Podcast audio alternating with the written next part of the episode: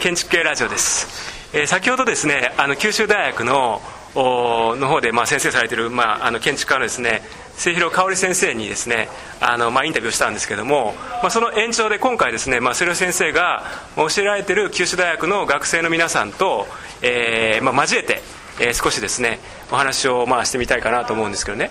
まあ、あの今日ですねたまたまあの国士舘大学のラザーフキャンパスのワークショップにですね学生の皆さんがまあ5人来てもらって今目の前にいるんですけども、えー、まあ建築の勉強していたり、まあ、まあこれから勉強していこうっていうふうな方々が来てますのでちょっとまず一言ずつですねえー、自己紹介してもらってそれで簡単に時間のある範囲で、まあ、みんながどういうことを勉強していたりあるいは清涼先生にどういうことを教えてもらったりからまあ今後何をしたいかっていうようなことですね。ちょっとまあ聞いてみたいかなと思います。じゃあまずあの末広先生から先ほどちょっと聞きましたけども自己紹介を含めて少しお話をしていただけますか？はい、えっと、あの九州大学の末広です、えーまあ、NKS というあの設計事務所をやっていて、えー、九州大学大学で教えてるんですがえっとね、実は今日あの5人来てるんですけどあの今僕が教えてる、えー、九州大学の建築学科の学生は、はい、えー、3人でえー、あとですねあの土木系のですね学科の学生さんでやっぱり3年生なんですね、はい、皆さん3年生なんですが、えー、の学生さんが1人とあとあのたまたまあのうちの事務所にですねインターンシップで来ているあの神奈川大学の学生さんが1人いますので、まあ、混成チームなんですが、はい。えー、いろんな話が聞けるかなと思います、はい、はい、よろしくお願いします。ありがとうございます。じゃあね僕,、ま、僕マイク持ってるからいいから一言ずつね自己紹介、まあ、簡単にね学年とそれから自分の所属している学部とフルネームだけでもいいしそれなんか一言あったら一言言ってみる、ね、あのもしなければ僕はフォローするから大丈夫だから。ということでじゃあ回していきます。皆さん何か一言言ってください。大丈夫だよこれまで大丈夫だよあいいんですか、えー、3年の神奈川大学建築学科早川神奈川大学から来てんの？はい。なんで？安弘先生がの作品が好きえじゃあ何？オープンデスクは何から来てんの？はい。オープンデスク2週間はい、はい、じゃあ君。はい。あの九州大学工学部3年、えー、建築学科の大和です。大和はい。えっとじゃあちょっと回していきますね。はい。九州大学建築学科3年の魚住英二です。魚住君ね。はい、はい、じゃあ。九州大学建築学科3年の金子です。金子さん。はい、はい、九州大学3年土木を専攻してます？かっこいいです。はい。お願いしますじゃああの今聞いた限りだとあの、まあ、その建築学科の学生じゃない皆さんも、まあ、ある意味その末広先生を慕ってというかですね まあ末広先生の活動にまあその関心を持たれてきてるっていうことなんですけどもじゃあまずその末広先生からご覧になってあの学生の皆さんはどうでしょうかね、まあ、最近の学生の傾向ってことでもいいんですけども九州大学でまあ学んでいるその学生のカリキュラムとかも含めてですね、まあ、あるいはその、まあ、九州の、えー、まあ建築界との関わりってことでもいいと思うんですけどどうでしょうか？え、っとですね、まあ、あの学生のみんなはおそらく、えーまあ、建築学科にですね入ってきてる学生さんも最初はあまりこう建築って何やるのかなって分からずに入ってきてると思うんですね。で、まあ、3年生ぐらいになって、まあ、ようやくいろんなですね分野が建築学科にあるというふうに分かってきている、まあ、そういう時期かなと思いますけど、まあ、うちの大学の場合はですねあの工学部の建築学科では割と、ま、技術的なことも教えますので、えー、そういうまあ、構造であるとかですね、はいはい、設備であるとかかなり強いのでそういうことも教えますし、まあ、僕なんかはデザインをやってますね、はい、それとはまた別に九州大学内にあの環境設計という学科があって、まあ、そちらでも、えー、建築のことをやってますので、まあ、いろんなところであのちょ少しずつですねあの違うあの特殊のあるですねそういう教育をやってるとで、まあ、今回たまたまね土木系の学科の、えー、学生さんも来てますけど、まあ、あのそうやってあの建築以外でもですね時々あの建築に興味があるという学生さんがいらっしゃるということでただ、あのやっぱり建築っていうのはかなり幅広い、ね、あの分野なので、まあ、そうやって最初はなんかその設計をやりたいなとかね建築が、あの見るのが好きだなとかいうふうに来てるんですけど、まあ、皆さんそれぞれあの勉強してる中でですね、えー、自分がこうもっと本当にやりたいことっていうのを見つけたりとか、まあ、あるいは、えー、こんな、えー、分野があるんだっていうことをね、え、気が付いてそっちの方向に進んだりとか、まあ、いろいろだと思いますちょうど今3年生がその過渡期じゃないかなと思いますね。はいありがとうございます。じゃあね君ら3人は末広先生の,、まあ、あの学校の学生でかつ建築学科だっていうことでしょ？で3年生っていうことはまだ多分研究室に所属してるってわけじゃないんだよね。だけどまああの先生が担任だっていうことで、まあ、今回ある程度そのつながりがあったってことなんだけどじゃあまず君から聞いてみようか、はい、君からさ。じゃあ君はまずなんでその建築学科を選んで今まあこうこれからやっていこうと思ってるっていうか、まあ、その辺からちょっと聞いてみますか？そうですね。自分の場合はその本当にちっちゃい頃からやりたかったのが物を作るっていうことで、何を作るかって時に本当に車系の機械を作るのか、じゃあ建物を作るのかってところで、建物の方がもっとなんかまあちょっとかっこいいこと言う高校生で考えてたかどうか覚えてないですけど、街を作れるっていうのがすごいことじゃないかなって思って、で最終的にそこの場所で考えて建築を選んで,、でそういう点をちょっと勉強していきたいと思ってます、そしたら3年生ぐらいだったらなんかこう設計演習的な授業があって自分で例えばその住宅の設計のね課題やったりとかあるいは今日のようにそのワークショップに参加したりゼミに近いようなこともや,、まあ、やり始めてるかなと思うんですけど、まあ、実際にその自分が勉強し始めてみてどうですか？そのまあちょっとなんなんていうかこう、まあ、建築家の卵まで行ってないのかもしれないけど卵の卵ぐらいかもしれないけどどうですか？いややっぱものすごい難しい世界だなっていうのが、そう結局なん、えー哲学的な場所があって、かといって技術的な場所があって、でまた芸術的な場所があってっていうのを本当に複雑に絡まってて難しいなと思うんですけどそこがもう面白くて、もう勉強が楽しくて、はい。あそうすごいね。勉強楽しいの それ今時すごい珍しいかもしれないな。ちょっとはい。じゃあちょっとね順番に聞いてみるからね。じゃあ君君どう君も同じ3年生なんでしょ？はい。で建築学科の学生なんでしょ、じゃあ君はどうですか、まあ、なんでそのね自分が建築をねやりたいと思ったようになったかとかね。あるいはまあ今後自分がどういう方向に進みたいかとかさ。例えば末広先生のように、まあ、建築家になりたいとかね。そういうのも含めてなんかあのちょっと話してみますか？えっと先ほどもそのものづくりの話っていうのはあったんですけど、僕の場合はその自分の考えたものが実現できるっていう、そこにすごいなんか魅力っていうか、強いものを感じてて、自分が考えてそれが実際に作られてそれが誰かに使われるっていうのがすごいいいなと思って建築学科に入ったんですけど、そうですね。自分のこれからの進路というかそういうのはまだもっといろんなものを見て、今は自分混乱してるっていうか、いっぱい吸収したんだけど、その中から選べてない状態なんで、もうちょっといろんなものを見て考えていきたいなと思って僕はね、まあ、あの僕は末広先生はねあの年代的にはちょっと先輩なんですよ、まあ、先輩の建築家ってことなんですけどね。今あの君が言ったようなことはね基本的には僕はねやっぱりこう実際に仕事やっていてもあの言ってること自体はねあの正しいっていう気はするね。つまりものづくりの原点っていうかものを実際に作ってその手応えがあってそれで誰かが使ってくれてね実際に建築作りはすごい大変なんですよ。本当にいろんなことが起こって大変なんですけどただ基本形としてはあの今君が言ったことっていうのは僕はおおむね間違ってないなっていうふうに、まあ、僕は思いますけどね、うん、よしじゃあ君君もなんかなんか一言言ってみる？なんか君まあ言ってみ？たんか何でもいいから。大丈夫だよ。えっとなんで建築学科を選んだかっていうのは、最初は本当に単純に将来自分の住みたい家を自分で設計してみたいって思って、さあ建築学科楽しそうだなと思って入ってみたんですけど、実際入ってその設計をするだけじゃなくて、いろいろ街づくりだったりとか、構造だったり環境の設備だったりそういうのをすることもできるんだっていうのを知って、で将来はい街をもっと日本に広げていけたらいいなって思って、ちょっとそういう街づくりにも興味がある。ああそうなんだ、そうじゃあ例えばその住みよい街っていうね、まあ、漠然としててもいいんだけどさどういうところだと思いますか？その例えば自分のイメージでさこういう感じの街がいいかなとかさそれなかなか難しい問題だと思うけどね、まずなんですかね子供たちを近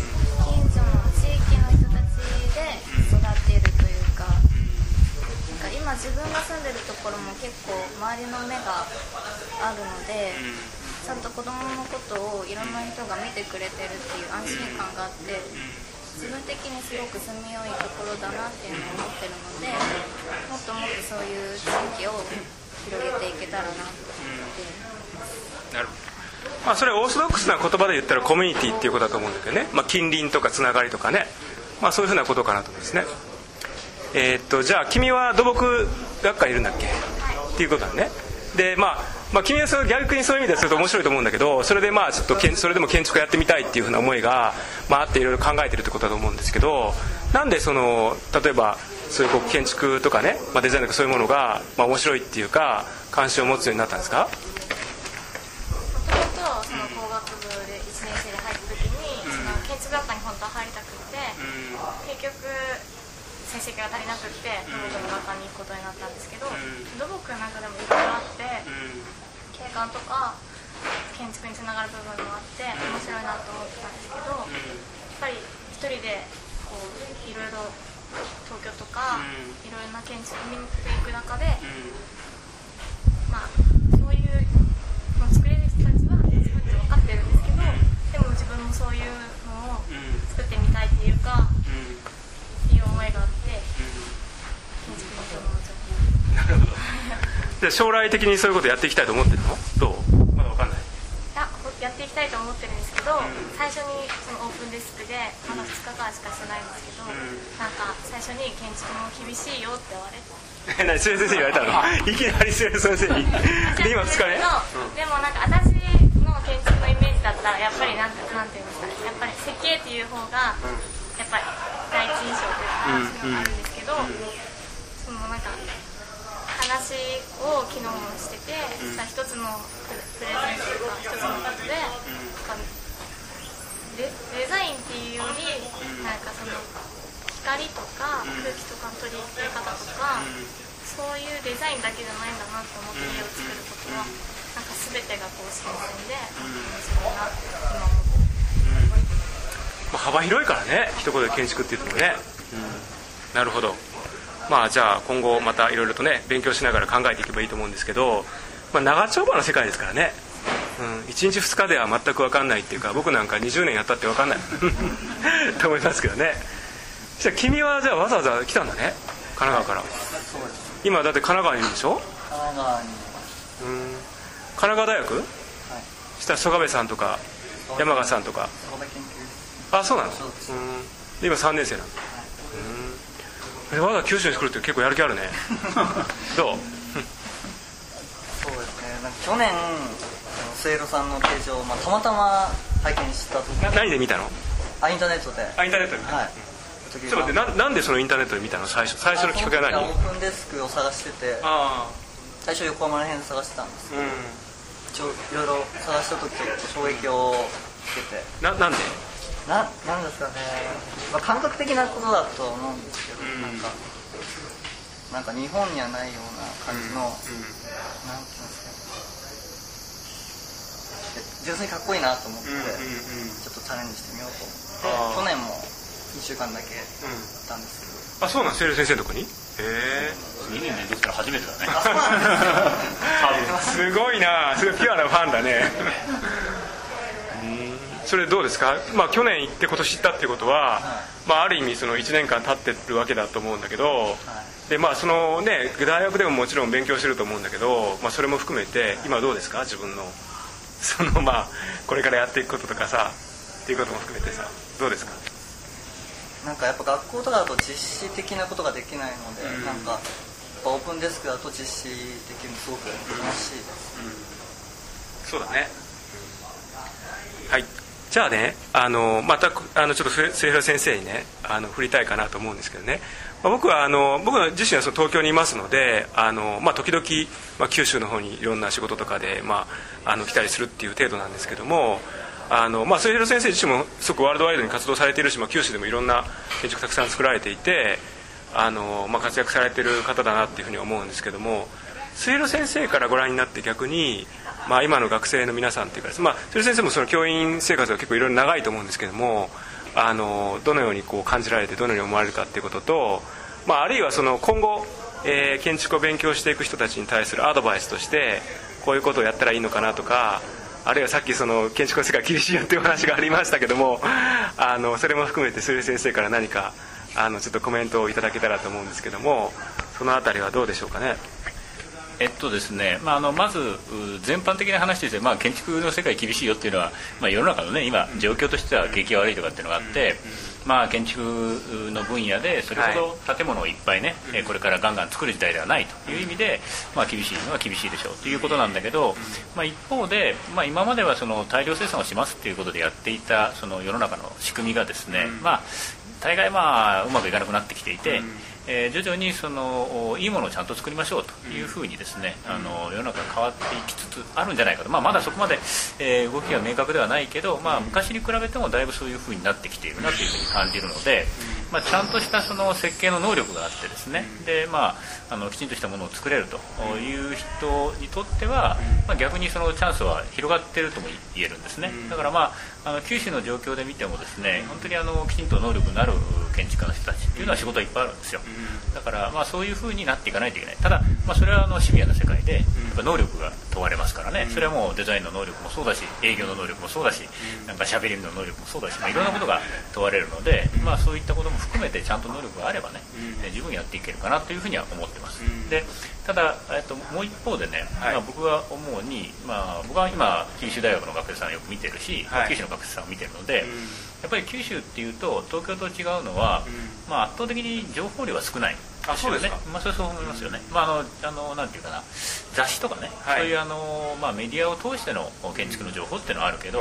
やっぱ生身で、まあ、例えば南さんでもそうだし、まあ、それこそ曽我部さんもそうかもしれないけど、そういうそのいろんなその雑誌とかに載ってる建築家がその辺にうろうろいて なんかやってるっていうそういう状況ではないので。だからなんかこうワンクッションを置いた情報という意味での,、あの情報が入ってくるんですよね。だからちょっとそのあたりの、あのなんていうかなこう実感が湧かないっていうところが多分学生にあるかなと思ってそれは、えー少しかわいそうかなと思うんだけどただ、えー逆にちょっといいところという思うのは、はい。あのあまり情報がないだけに、あまりその情報に振り回される部分も少ないところがあるね。だからちょっとやたらとこう流行りを追っかけてそれに振り回されるっていう人はあまり逆に多くなくて、そこまで行ってない感じがあって。であのまあ、独自のおスタンスでやるという人にとっては悪くないなというふうに思うんですね、ただ、まあ、そこはあの両方ねいい面悪い面ありますから、えーそういうことを、まあ、あの学生たちも認識してねやってくれるといいなというふうに思います。だから一般全般的に言ってあのやっぱ九州の学生さんっていうのは割とこう素朴な子が多くて、あの割と純粋で素朴な子が多くて、まあ、それはあの、えーまあ、変にすれてないという感じもするので、えーそれはよ良さかなというふうに思ってますね。はい、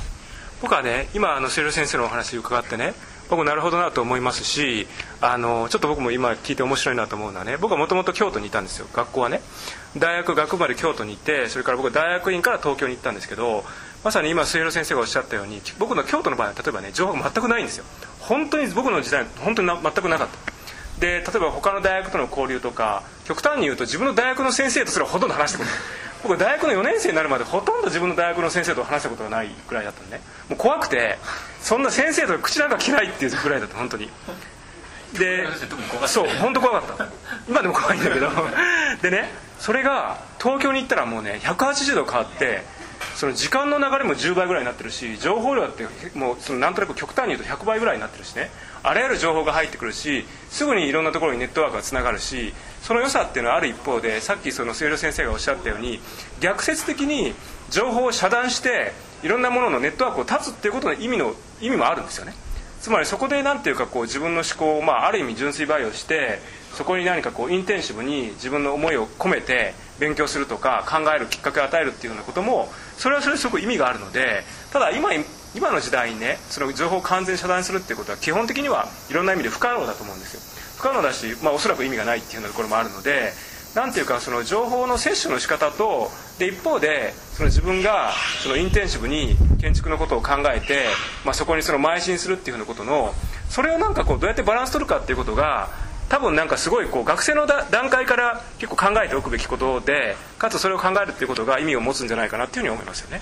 でそれでいうとね、あのやっぱり思うのはあの情報にそのダイレクトにねこうこう直接的に接するっていうのはすごく大事で情報っていうのがなんていうかな、まあ、今日のワークショップでもそうだけど実際にそう来てみてそこで体験するっていうのはやっぱ全然違うと思うんだよね。だから建築を見るのも、まあ、実際行って体験するのとやっぱ雑誌で見ると全然違うわけでそういうそのなんていうかなこう直接こうねこう自分から出て行ってでなんかその吸収してくるっていうのはすごく大事だなと思うね。で特にやっぱり九州とかだとなかなかそういう機会少なかったりするのでできるだけそういうねあのチャンスを見つけてやるといろいろ得るものがあるだろうというふうに思いますね。そうですね。で今先生がおっしゃったことはねちょっと難しい言い方をするとね一時情報と二次情報って言い方があって直接ダイレクトに自分が得る情報とそれから間接的にさあの人がこう言ってたよっていうふうな感じで聞く情報っていうのは確かに少し質的に違っていて例えば建築のフィールドで最も大きな一時情報として有効なのは例えばコンペの審査員に直接聞くことなんだよね。なんでこのコンペがこう選ばれたかとか。要するにコンペティションっていうのは非常にこうオフィシャルな情報だから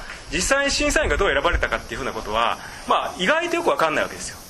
でももちろんそのオフィシャルな場でねあのコンペの審査票が書かれたりするんだけどもそれとは違った文脈とか力学で建築が選ばれたり評価されたりするっていうことはよくあってその小さなレベルっていうのが例えば大学におけるその設計の評価だっていうふうなことだと思うんだけどもそれをもっとその社会的にその枠を開けた時に何がどうやって決定されていくかってことは実は建築を作る上ですごく重要でなんでかっていうとその建築を作る際には僕らはそのクライアントと対面するわけですよ。でクライアントっていうのはまあ、ある意味非常に怖い存在であるわけですね。怖い存在であると同時に僕たちにそういう仕事を振ってくれるからあのすごく重要な人たちなんですけどもそのクライアントとのそのコミュニケーションっていうふうなことをどうやって取るかっていうことも含めてあの情報をね、まあ、自分がどうやってその取捨選択してアレンジしてそれを解釈するかっていうようなことは実は建築をやる上でものすごく重要なことなんですよね。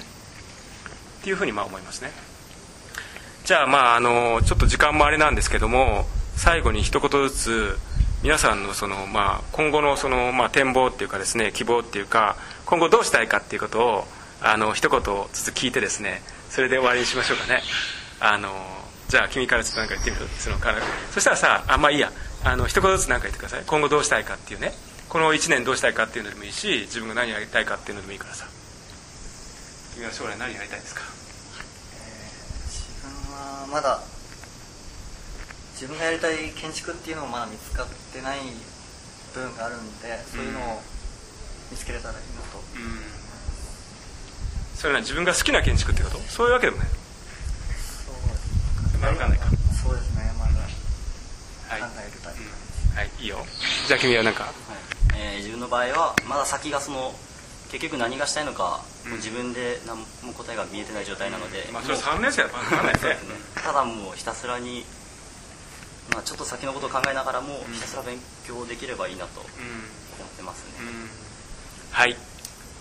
じゃあまあしっかり勉強してください。じゃあ君はどうどうですか？えー、っと僕は情報を遮断するとかいう話がさっきあったんですけども、もうちょっとそのいろいろ触れてから、ちょっと自分の中で整理して、もうちょっと考えたいなと思ってます、はい。じゃあ君も一言、はい、まだ具体的な職業とかまだ考えてないんですけど、やっぱり院まで行けたらいいなと思ってあ大学院ね、はい、大学院まで行って、で学生のうちにしかできないことをたくさん学んでいけたらいいと思います、ちなみに君ら3人はさ水路研に入りたいと思ってんの？あれ、はい、どうなんだ、はい、君らまだ分かんないのかまだはい、じゃあ君はどう？私は建築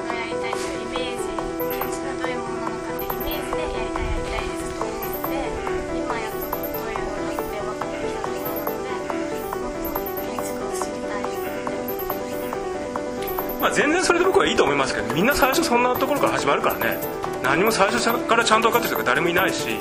その1年2年やったってそんな簡単に分かるもんでもないから全然それでいいと思うんですよね。じゃあ水平先生大体そんな感じでよろしいでしょうかね。はい。じゃああのこれはですねあのそのうちにあのラジオの方であの、まあ、配信したいと思いますね。じゃあ皆さんこれからも、まあ、あの頑張って勉強してください。どうもありがとうございました